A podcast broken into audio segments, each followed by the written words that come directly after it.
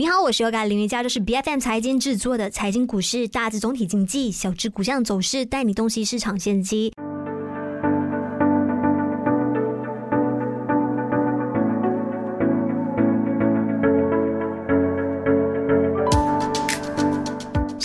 在去年非常大胆的预测说，越南有望成为 RCEP 成员国当中收入还有贸易额增长最快的国家。那确实，这几十年以来他们所推行的改革开放的政策的是有明显奏效的。而且对于好多人来说的，哎，完全没有办法想象得到为什么可以发展得如此的快速。因为在更早之前，一九八六年之前的，他们国内是处于一个非常封闭的状态的。那直到两千年呢，大家非常熟悉的一些世界级。品牌像是 Nike、Adidas、Samsung，还有苹果的，早就已经在越南那里落地了。为了就是要吸引更加多的优质还有外商投资呢，他们又后来再出台了实施中国加一的外资政策。那简单来说呢，他们就是有推出一系列的这个配套啊，比中国来的更加优惠，环境条件也更加优越，包括那一些地皮免税啊，还有劳动力成本极低的这一些扶持政策。那今天在我们节目上，我们就一起来探讨一下越南是不是。很快可以赶超中国，成为世界最大的工厂。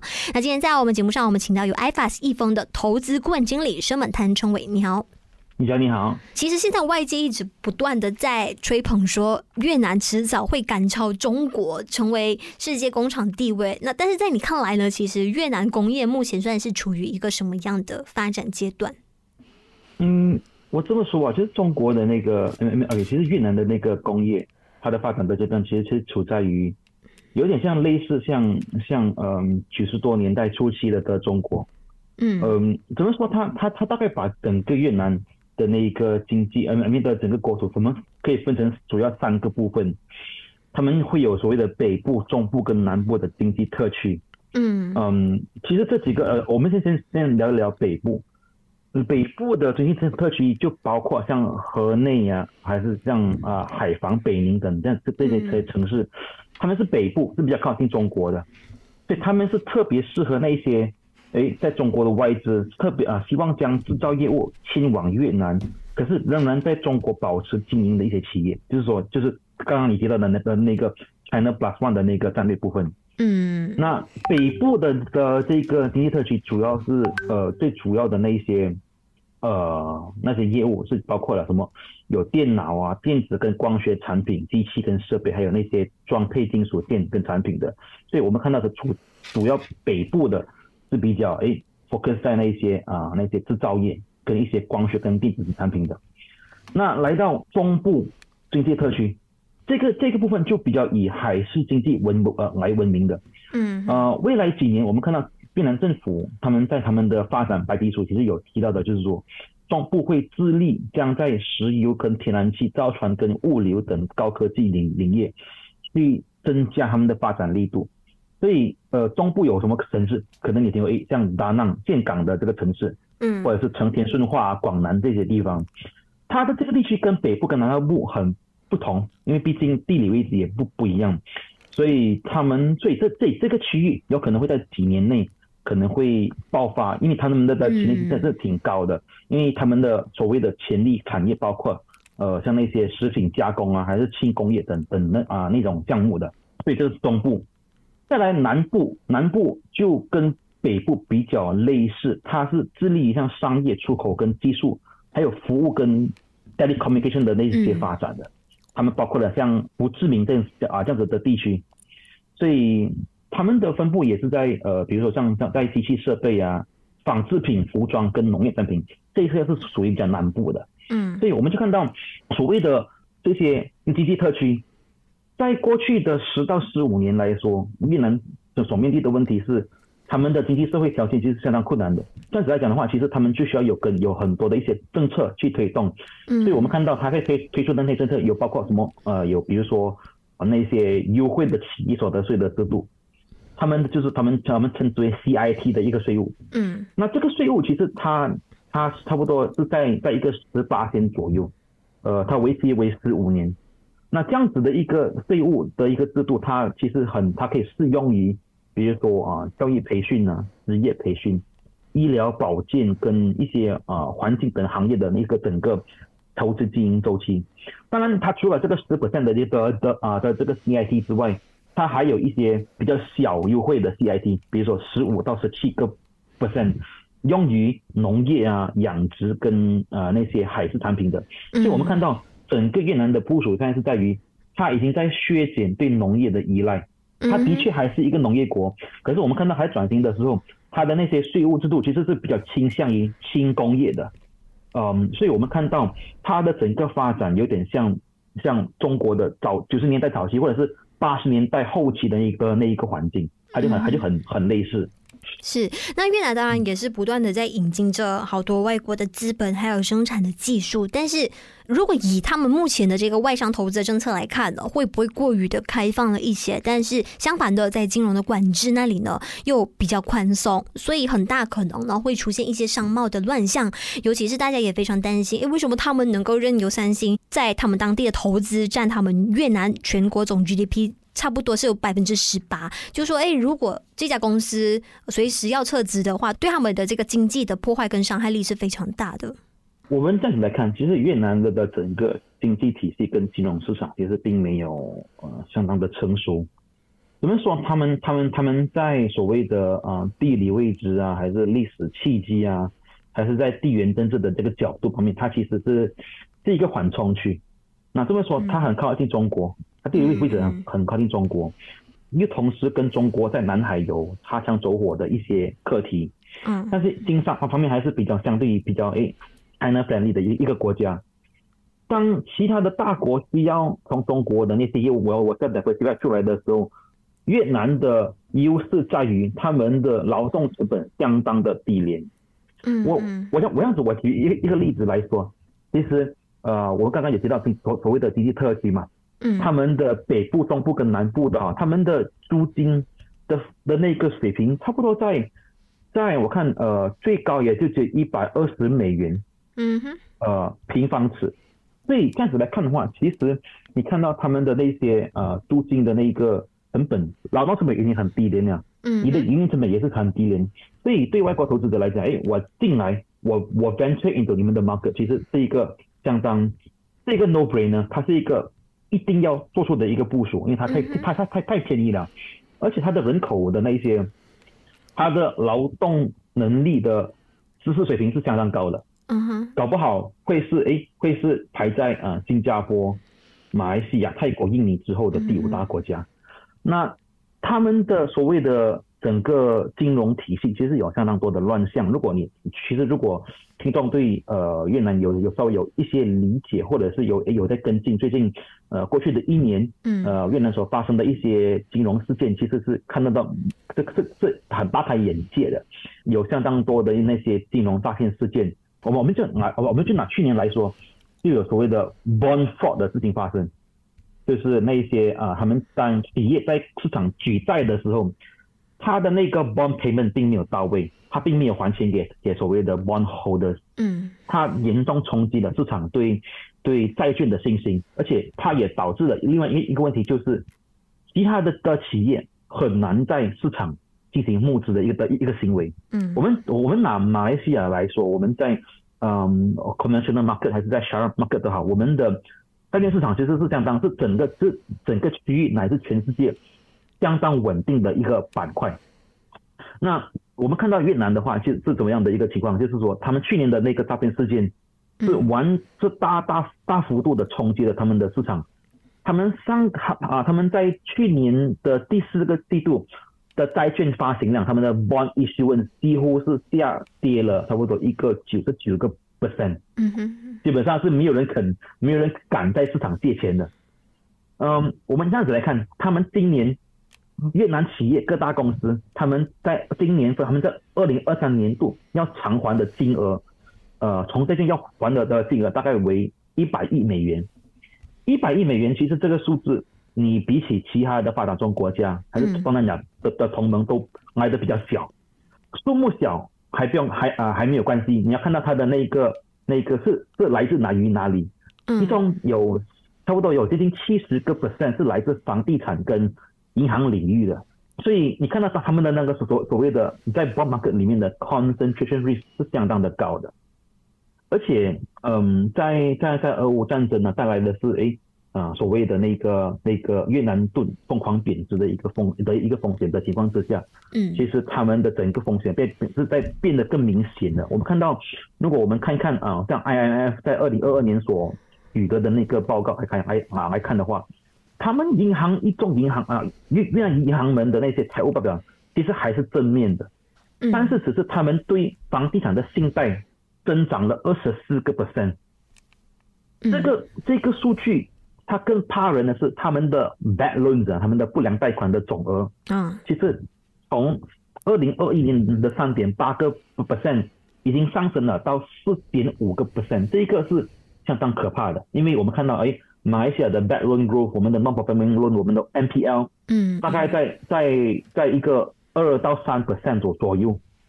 越南作为这样子的一个比较比较小的一个国家，它的那个 bad 它的它的 NPL 是我们的一倍，而且这个是有可能再继续增加的。嗯哼嗯，截至我看，应如果我没记错，应应该是在这个月第三季度的数据来看的话，其实有高有多达两百八十多家的防疫地产公司正在倒闭的。嗯，所以这个是越南市场所面对的问题。我们要看它它的那个，呃，其实，在市场里面，政府是怎么样去加强呃 b o market 的那些管理。嗯，他们在去年，他们有所谓通过了一一一项称为嗯六十五号法令的的一一一个条文。这个这个六十五号法令其实有里面有相当关键的一个改革。那第一个就是第一个就是比较 general 的，就是说，哎，投资者必须要成为，必须要被认同，要通过认证成为专业投资者，就是在我们这边就是我们称之为 accredited investor，或者是新加坡的 sophisticated investor 了。他们必须要确认自己具备了解所承担的风险的知识，所以这一 part 这个是很重要的。第二个就是对于高价值债券的发行，嗯其实信用评级是强制性的要求，这个很这这个很吓人，因为其实对于我们还是对市场来讲，诶，我要去发行债券的哈，其实我一定要有具备信用评级嘛，因为他告诉我的是，诶，我的 bond rating，我的 issue rating 是多少？是三星啊，是是 triple A 还是 triple B？在越南这一个这样这样子的一个 practice 是不常见的。嗯就他也解释了为什么，其实诶，当我要在市场发行的发行债券的时候，我作为发行人还是我作为债券持有人，我都会比较担心，因为这边、嗯这这边的管制是很薄弱的。再来，公司是不能够通过发行债券来增加资本的能能啊的能力，他们在 bond issuance 所 raise 出来的资金只能够用于特定项目或者是债务重组。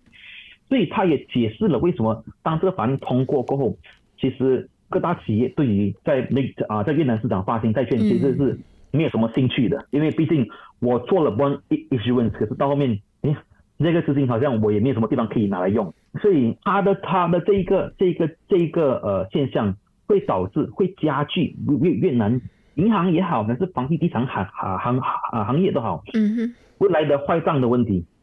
所以这个这个会是呃越南接下来呃到下半年到今下下半年会面对的一些是。呃考验。对，也是投资人非常也必须警惕的，而且近期大家也非常关注在越南那里啊，据说是因为电力输送那里的一个发展非常的落后，再加上天气非常的炎热，所以导致当地闹出了这个闹电荒，然后有好多那一些外资企业的，其实也不断的在。嗯，加码在越南当地的一个投资，好像比如手机制造业啊、AI 还有数据开发，而且主要的投领头人都还是苹果、三星这样子的科技巨头。嗯，但是这一次爆发这样子的事件，导致部分的这一些大厂需要停产。停业，所以是不是也侧面说明了，其实越南根本就还没有准备好，他们的电力基建要是没有跟上步伐的话，根本就没有办法去准备好接棒世界工厂的这个美名。嗯，我觉得其实这个问题是，嗯，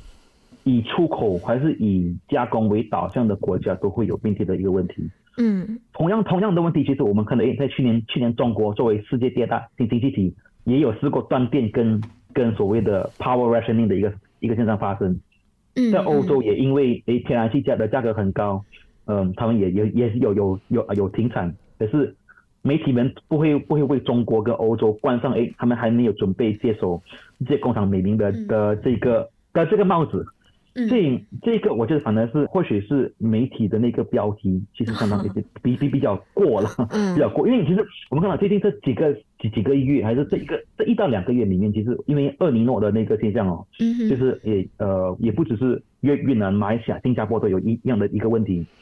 越南很依赖所谓的水力发电，嗯所以所以他们的那一些蓄所所所所谓的发电站的蓄水池是已经接近干枯了，因为降雨量低于预期的时候，其实就会影响他们发电的那个发电电的的那个量。嗯呃，我们就去看，其实越越南接下来到二零三零接下来的的七年有什么样的措施跟啊、或者是举措来确保呃这样类似这样子的事情会发生的比较少。呃，我们看到在他们的那个他们的所谓的便利法，嗯在他们的那个实际层面上，他们跟我们很像。我们越南大大大部分的电力基础设施都归越南电力公司所有，就是嗯 EVN，、嗯就是 Electric Vietnam National，嗯嗯就跟我们的 TMB 很像。发电厂向国家电力供应商供电，然后就由电力商跟发电厂直接签所谓的 DPPA，就是电力购买协议。嗯所以到最后，其实用户收到的电力不一定来源于跟他们签的发电厂。所以换句话说，这样子的情况会导致，诶，发电厂发电跟到就到跟到最后交到工厂跟消费者手上的那个电力是嗯那个价格是差它很远的。这样子的情况可能会发生变化，因为最近我们看到，诶，其实刚好去年越南政府就已经对他们的电力法有一些修订，嗯就是说他们允许，他们开始会放宽跟允许私人投投资电力基础设施，嗯他们会允许一些私人机构将能够投资到啊，他到他们所谓的电网的部分。嗯所以到目前为止，整个越南他们的发电量的要求是这样高的话，他们竟然只有一个私人电网开发项目是获得批准的。嗯嗯所以它只是一个先例。呃，市场在预测的是，在接接下来的两到三年内，还是到五年内，会有更多的私人公司去参与这样子的开发，嗯，它就会慢慢的的去去解决越南所面临的电力供应的问题。当然，是。这个也不只是越南有的问题，这个是这个是其他的国家，全球性的中国全球性都有的问题。对，是。呀，嗯，那今年以来呢，其实大家有发现到，像是在第一季度越南出口的数据啊，也不是这么的好看，这是因为主要欧美那里的一个需求放缓导致的。那加上在呃目前是处于第二季度的这个情况嘛，那在这个嗯。节骨眼上，他们也出现这一个停电，然后停产的危机，所以是不是大家也可以啊、就是预计到说，在接下来第二季的出口数据还是会继续受到冲击的。这个是肯定的，因为嗯，在今年的前两个月，他们的出口同，出他们越南的出口同比基本上是下降了呃十点四个八点。嗯哼。所以总的来说，其实市场在看的是，诶，预计今年跟明年的出的那个出口都会收缩七个 percent。所以这样子来说，呃，今年会对越南的那个 current balance 会出现所谓的赤字，但是它占 GDP 的比例为一个八千，所以其实它还没有太严重。二零二四年他们会重新转为盈余，所以这个是市场在观望的的一个数据。越南面对的是，它出口并不是它唯一的那个经济来源体。嗯哼，这样子来看，其实今今年会比较会比较辛苦，但是明年如果呃全球的那个 demand 开始回来的话，其实我们就我们我们我们就以中以中国来做界定吧。你看中国的前面四到五个月的出口的数据都是相相相当的糟糕的，嗯，所以如果老老如果老大哥们都开始在放缓的话，是越越南作为作为老大哥后面的小弟，就像马来西亚的出口也没有特别好啊，哈哈，对。嗯是，对对，这个是我们我们的那个看法。不过，如果我们要看，哎，其实接接下来五年的那个越南的那一个经济，他们的 outlook 的话，其实，嗯呃，可以关注的是他们的消费者，他们的中产阶级，嗯嗯因为嗯我们看到过去的这几年来，尤其是过去的的啊近近三年到五年内，嗯，越南的中层呃的中中中呃中中啊中产阶级是嗯不断的在增长，地理分布也在不断的扩大的。如果你根据世界银行还是 IMM 的预计，其实到了二零三五年的时候，就讲这些接下来的十二年里面，会有超过一半的越南人口会进入所谓的中产阶级，嗯，所以嗯。它会带来跟创造更多的所谓的 disposable income，跟推动所谓的消费增长。嗯，所以这样子来看，呃，越南的经济，他们的经济增长预测，二零三零年到二零，呃，二零二三到二零三零年这七年，年度的 GDP 增长应该在二到七个 percent 之间。嗯嗯哼，所以他们的发展的核心引擎其实是相当的稳的稳健的，是，主要是他们的制造业的工人的工资还是属于最低水平，但是他们的劳动力是相对的受过比比较高的、比较好的教育的，所以这个他们能够呃 catch up 的的啊的地方。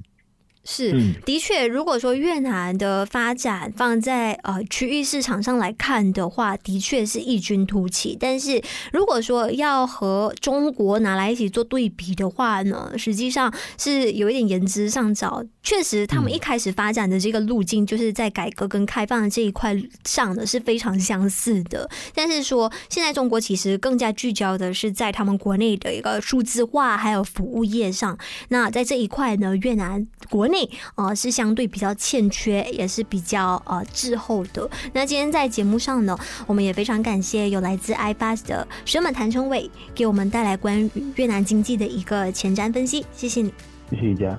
财经股市是由 BFM 财经制作的股市分析节目，节目将在每逢星期一、五定期在我们脸书专业 BFM 财经上传新的作品，记得一定要点击关注我们各大社交媒体平台，并且订阅我们的 YouTube 频道。我们下一期再见。